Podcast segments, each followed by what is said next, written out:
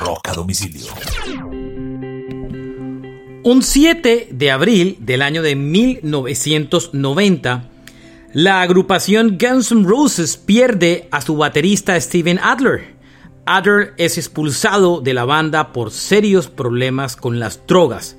Eh, tiempo después, cuando la gira de Not in a Lifetime Tour, Adler fue invitado a aparecer como músico invitado en unas canciones, únicamente una o dos canciones durante algunos shows de la gira.